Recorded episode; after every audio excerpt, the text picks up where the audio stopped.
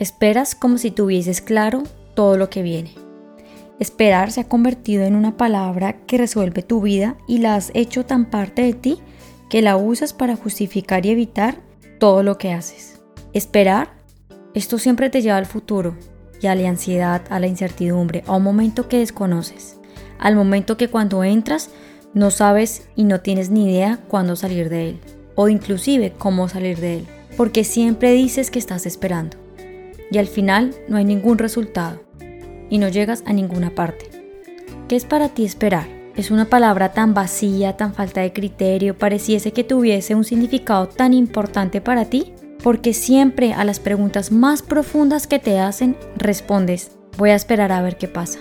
Porque no más bien empiezas a hacer y a hacer antes de esperar. Todo lo que viene en el mundo y todo lo que pasa en él depende 100% de la forma como tú te mueves en él. Si comienzas a moverte y emprendes todo esto que te apasiona, te vas a dar cuenta que si empiezas a dar ese primer paso e intentas darlo, vas a ser como los bebés que después de los primeros pasos no paran y empiezan a caminar todo el día como si fuese una aventura muy divertida y la mejor de sus vidas.